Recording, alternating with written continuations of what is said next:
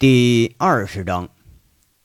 话说这杨伟一听说是有人来探监，那就觉着心里是七上八下，一直想不通这谁能有这么大能量啊？居然能在关小号时候还来探监来。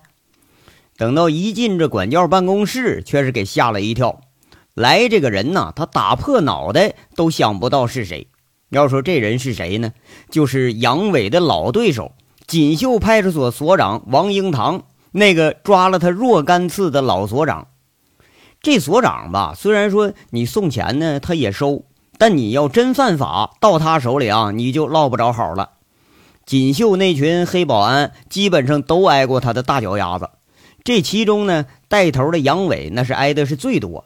要以杨伟这个身手吧，你说放倒三两个警察，那还真就不在话下。可人家俗话说得好，这军警是一家呀。曾经是军人的杨伟，总觉着对警察他下不了黑手。就不仅是他啊，整个凤城的混混里头，敢动警察的那也没几个。为啥呀？那混混呐，就是混混，对不对？你要动警察，你就不是说在社会上混了，你那属于是丧心病狂了。那丧心病狂会是个什么下场呢？那就跟小王爷一样，就挨枪子儿的料。最轻也得给你来个牢底坐穿喽。咱们闲话少说啊。话说杨伟一见这王英堂不约而至，这脸上的惊讶仅仅维持了一个瞬间，他马上换上一副嬉皮笑脸的老样，在那说：“哎哎呀，王所副，这您老怎么在这儿呢？您这也犯错误了？哎呀，你这个小兔崽子，到这地方你都不老实。”那王英堂所长一下子被这杨伟给说笑了。这锦绣的一干黑保安呐，王英堂那是打交道打得多了，个个都是滚刀肉，根本就不知道什么叫害怕。哎呀，那个王所副，现在应该提正的了吧？那您找我不是锦绣又出啥事儿了吧？杨伟啊，在这问着。那老钱这个时候却把门一关，人家出去了。杨伟啊，来过来坐啊。那个王所富，哎，不对不对，应该就是已经是王所长了。他没接杨伟的话茬，指指面前的座位。那杨伟他也不敢坐坐呀，就大大方方的坐到了王英堂的面前。他伸出手，哎，说了：“来来，给根烟。这都关我一个月小号了，我都不知道这烟啥味儿了。”王英堂啊，笑笑，给杨伟发了根烟，给点上。杨伟爽爽的吐了个大烟圈，然后说了：“这怎么称呼啊？”是王所长啊，还是王叔啊？这话说的呀，王英堂心里明白。这杨伟，你外头看他是个混账啊，但这心里可是贼精。以前明知道这小子犯的事儿不不小吧啊，但还真就没抓住过人家有什么大恶。哎，就比如现在这话啊，叫王所长，那咱是公对公，你想撬我嘴没门你要叫王叔呢，那咱们是自家人。自家人那，哪能谈公事呢？哎呀，你小子是越来越精了啊！那还是叫我王叔吧，我听着挺亲切。王英堂一句话说的，这杨伟就放下心了。看来呀，不是公事哎，也不是和自己有关联的这个人犯案子了。啊，那王叔啊，你怎么来这儿找我来呢？有有事啊？哎，有事儿你可别硬往我头上栽啊！我现在服刑呢，你别再给我整一家伙，我都出不去了。就这杨伟啊，话说这些天一边学习一边思考自己，最终的变化却是从外表看不出来。那也是天生乐观的杨伟率性而为，这才是他的本色。只不过呢，这时候的人呐，他心境已经不一样了。哎呀，你小子也知道自己屁股不干净啊！哎，我可没那么损啊！趁你进局的时候，我在你背后给你来一下子。哎，我就觉着吧，你小子还挺仁义，我就来挽救你来了。今天呢，我跟那个看守所所长是同学，他给我开了个后门，我就是想找你说说话啊。这王英堂轻描淡写的说着，杨伟尽量从他这语言和表情中捕捉自己怀疑的东西，不过没有发现。这初步断定啊，老王他不是来害我来了。杨伟在这赶紧问着：“不是王叔，你这天天恨不得把我关局子里出不来呢？那哪儿仁义了？哎，我怎么都不知道你就哪儿仁义呢？”你记着那次你被打了吧？啊，就就就那次跟菜农那次，那几个老百姓误把你当城管给揍了那回。这王英堂在这问着：“嘿，哎，你不说我还不来气呢啊！那次我真是冤枉啊！哎，你都不信，你还罚我钱你？”杨伟这逮住机会了，开始大倒苦水。不过那次啊，他还真就是被人冤枉来的。你小子虽然横，但是还是有点良心。那次菜农们打错人了，你都没还手。哎，我就看着你这不简单呐。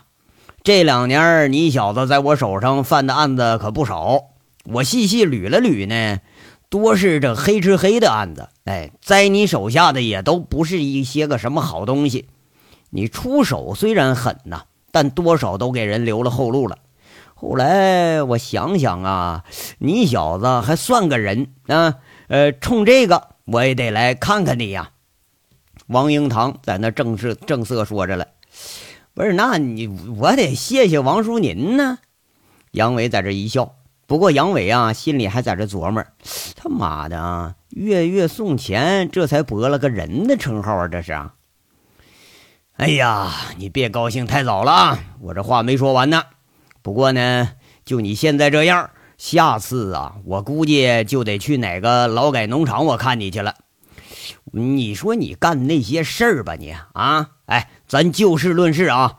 这次你犯的这个事儿，大庭广众之下扒人家裤子，你小子你缺德不缺德呀？啊，这事儿要放你身上，你受得了啊？王英堂啊，这是一副恨铁不成钢的口气呀。那王爽，那那个那个那人，嗯，那不年轻人，咱胡胡闹吗？那不？杨伟讪讪的在这笑着，他回头想想啊，这事儿还真他妈就说不出口。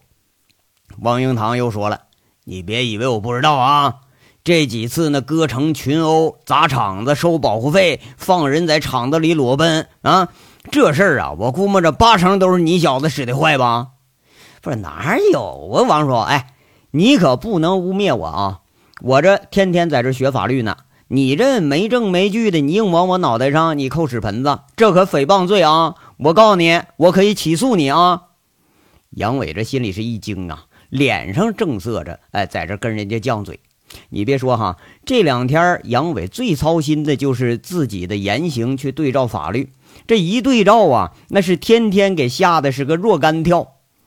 哎呀，你小兔崽子啊，心里有鬼不是？啊，居然跟我讲法律，知道我干什么的吗？啊，和违法犯罪做斗争的，你个兔崽子你！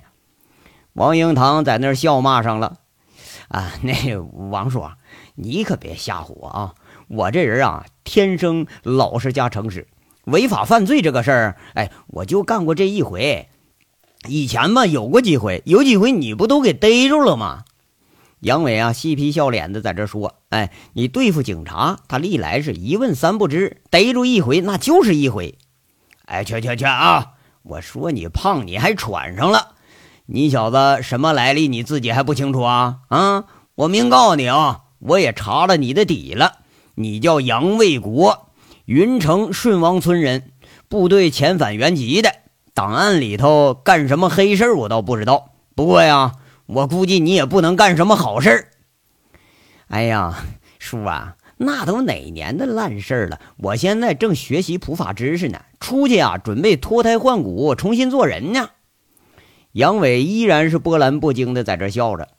以前呢，最忌讳别人揭自己老底儿，不过现在呀，好像也不感觉什么了。那干了的就是干了的，瞒不了别人。要瞒呢，那也是哄哄自己。却见呢，王英堂呢也不介意这杨伟的态度，又给杨伟扔了一根烟给点上，话音啊有点深沉，全然再没有就开玩笑的意思了。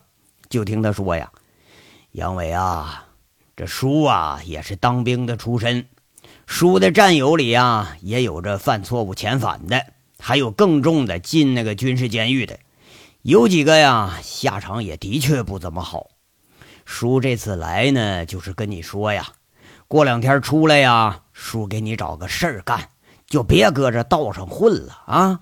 你说你现在呀，二十郎当，身强力壮的，那再过二十年，你怎么着啊？你还带上一批愣小子上街保护收保护费去啊？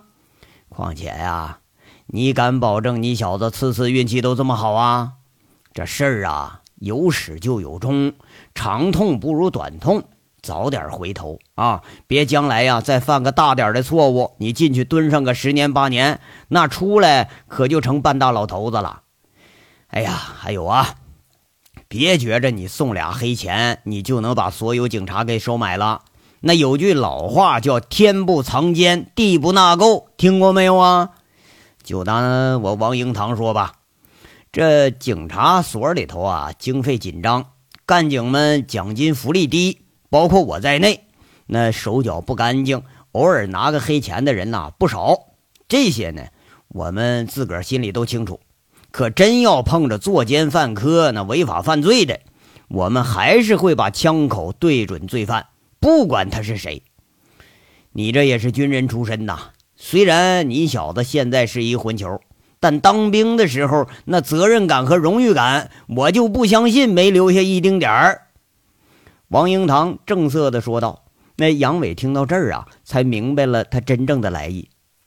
杨伟也是正了正身子，跟他说着：“叔啊，这两天啊，我正想着这事儿呢。谢谢您老提醒这句啊。冲你这次来，我这出去得请您老喝一顿，咱爷俩是一醉方休啊。你可拉倒吧。”我还怕你小子再把我拉下水呢。呃，好了，别的呢我也不多跟你说了。我听我那位同学说呀，你小子在这所里头，你抗拒管教啊，人家都好好学习呢，你还说怪话，你是不是有这么个事儿啊？杨伟听了呀，就傻笑一下，说了：“哎，叔啊，您别生气啊，我就这德行。”这两天啊，我是前思后想，我这不幡然悔悟了吗？哎，要你要你不来的话，哎，我还在仓里学习呢。真的，哎，你别不信啊，不信你你问孙管教去，我这心得体会都超了那么大一摞呢。那杨伟夸张的在那儿比划着，哎呀，得得得，我倒也不指望啊，你能学成个什么样子，你老老实实的不惹事儿，我也就放心了。杨伟啊。咱们俩呀，打交道两年了。这次你出来呢，我可不想再跟你玩官兵抓土匪的游戏了呀。这俩人啊，在这说说笑笑啊，足足有个差不多半小时。呃，看来这玩意儿走后门，它就是好啊，你连时间都不用控制。那王英堂和杨伟聊了一会儿，拿起一个黑袋子递给了杨伟了。这杨伟就喜滋滋接过来，还笑着说着：“嘿，你你看，你看，这多不好意思，叔，你说你来就来呗，你还送啥东西呢？你呀。”王英堂一笑：“嘿呀，以前呢都是你小子贿赂我，现在呢我得还你个人情啊，免得你说我王英堂是不知好歹。那杨伟啊，先别忙着回去啊，会客室里头啊还有一个人要见你呢。啊，谁呀？”杨伟正兴冲冲地提着袋子，呃，准备着要回去呢。这下被王英堂这说的，心里是又惊了一下。去吧，我跟你们所长啊争取了十分钟。王英堂说完，还顺手把两包烟和打火机都塞到杨伟的口袋里了。杨伟心里那是高兴的七上八下呀。你说这个老王啊，有点意思，看来对看守所这事儿他是门清的很。会客室呢，离管教办公室它有一段距离，远远的呀，从管教办公室出来就能看到会客室的门。被王英堂故意这么一拖，你看这都快中午了，难道咱说按道理探监这时间那可就结束了？这杨伟估计又是走后门了，没准啊是陈大拿捣鬼了，要不是薛平。那以前薛平在自己关里头时候也没少往外捞自己。那这次啊，十有八九得来看看哥们儿，不是吗？这事儿啊，那他可绝对不是王虎子和大炮他们那帮蠢货，这些人根本跟这个穿警服的他攀不上关系啊。这话说着呢，咱就到了这会客室的门口。杨伟掀开那厚厚的布门帘子，刚想踏进一步，这脸上所有的表情就僵住了。对面探监的，居然是他怎么都想不到的人。这人呢，却是有的分说，穿着一袭大红色的风衣，携带着一顶俏皮的雪白的那个绒帽，高筒马靴衬着挺拔的个头，俏生生的脸上啊被冻得有点发红，那却显得是娇艳无比，看上去这让人顿生怜爱。那谁呀？这是锦绣排名第一的宝姐，咱们的韩傲雪同志。杨伟他怎么也想不到会在这个特殊的地方见着韩傲雪，他一下子傻不愣登的站着，张着大嘴就说不出来话了。你还好吗？韩傲雪轻轻走上前来，轻轻的问着，轻轻的抚摸着杨伟这已经有点胡茬的脸，那黑白分明的大眸子里头也轻轻的流出来两串晶莹的泪珠。哎呀，雪儿啊，你你怎么来了呢？杨伟被这能够融化亘古冰雪的温情一下子感动的是手足无措。我，我我想你。这韩傲雪一句出口，却是再也忍不住多日来的相思苦痛。他揽着杨伟的脖子，头埋在杨伟的膀子上，纵情的开始哭起来了。杨伟啊，也不知道心里头是一种什么样的感觉。这温香送怀的时候，要搁往常，那铁定要轻薄半晌；而此时啊，却是觉着没有丝毫的杂念，心里眼里那都是酸酸的。杨伟隔了老半天呢，才想起来，呃，说一句：“啊，雪儿啊，别哭，你看我这不好好的吗？我我害怕，我这两天一直梦见你在监狱里出事儿了，被人打了。”我我那天不应该那样对你。这韩傲雪伏在杨伟的膀子上抽泣着，断断续续跟他说着。这杨伟就问了：“哎呀，不说这些了，你还好吗？咱大家都好吗？”“嗯，好，都好。我们都等着你出来。你可听王所长的话啊，别再在里边闹事儿了。我一想起你一个人蹲在铁笼子里头，我就害怕。”那韩傲雪凄凄哀哀的说着。完全没有了当宝姐那时候那叱咤风云的作态，完完全全呢就成了一个小女子了。啊，那个我我听你的，你不生我气了？那傲傲雪呀，其实其实其实其实啊，我我真喜欢你，我就我我我那个我我我真没有你说的那样想。杨伟这糊里糊涂在这表白着。那韩傲雪此时觉着对面这个又可怜又可恨又可气的大男孩啊，这却再也生不出一点气了。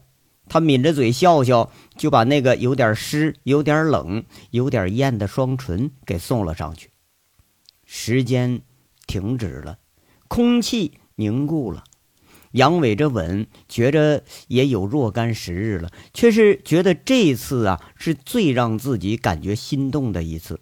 那种感觉，他可以用一个佛家的感觉来形容出来，叫浑然忘我。话说这天下的人呐，从来就不缺这个当灯泡的，关键时刻撞人好事的这种也不缺。这老钱他就算一个。杨伟这吻呐，到了最陶醉的当口了，就听老钱那个破锣嗓子喊了：“杨伟回仓了。”俩人是恋恋不舍的分开，自然咱就不用说了。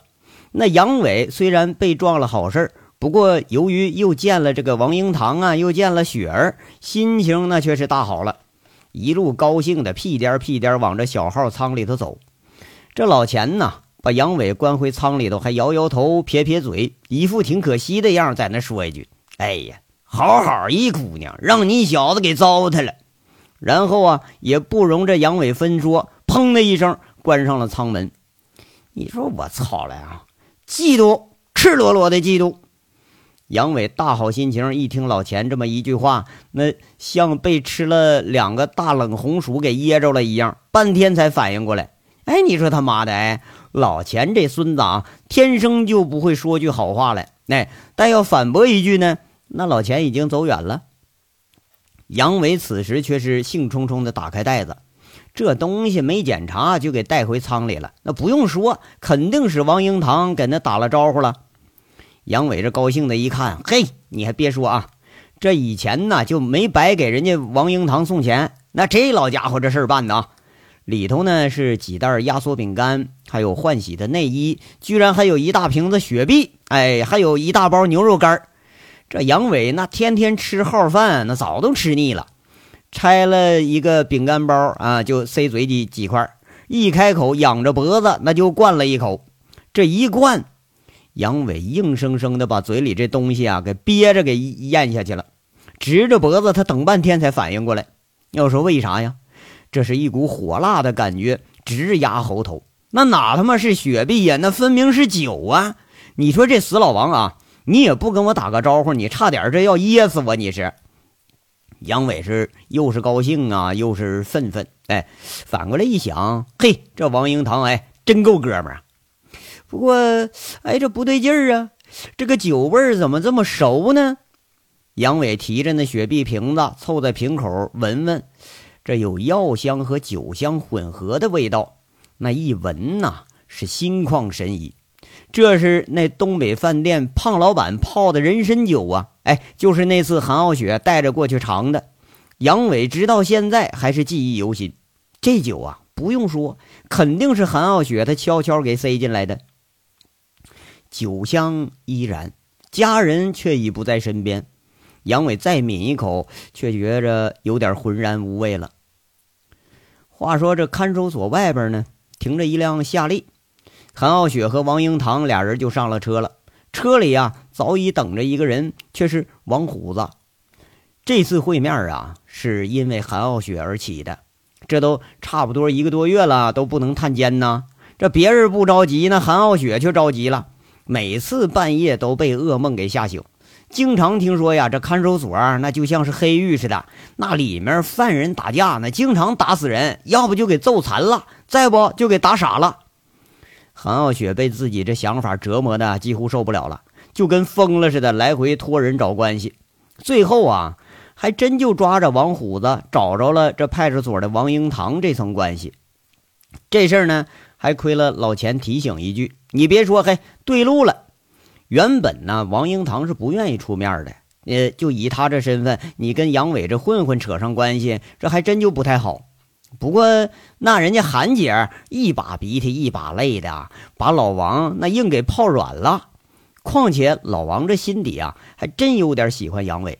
哎，还真这就答应出面了，以核实其他案件的名义，让所长给安排着见了个面。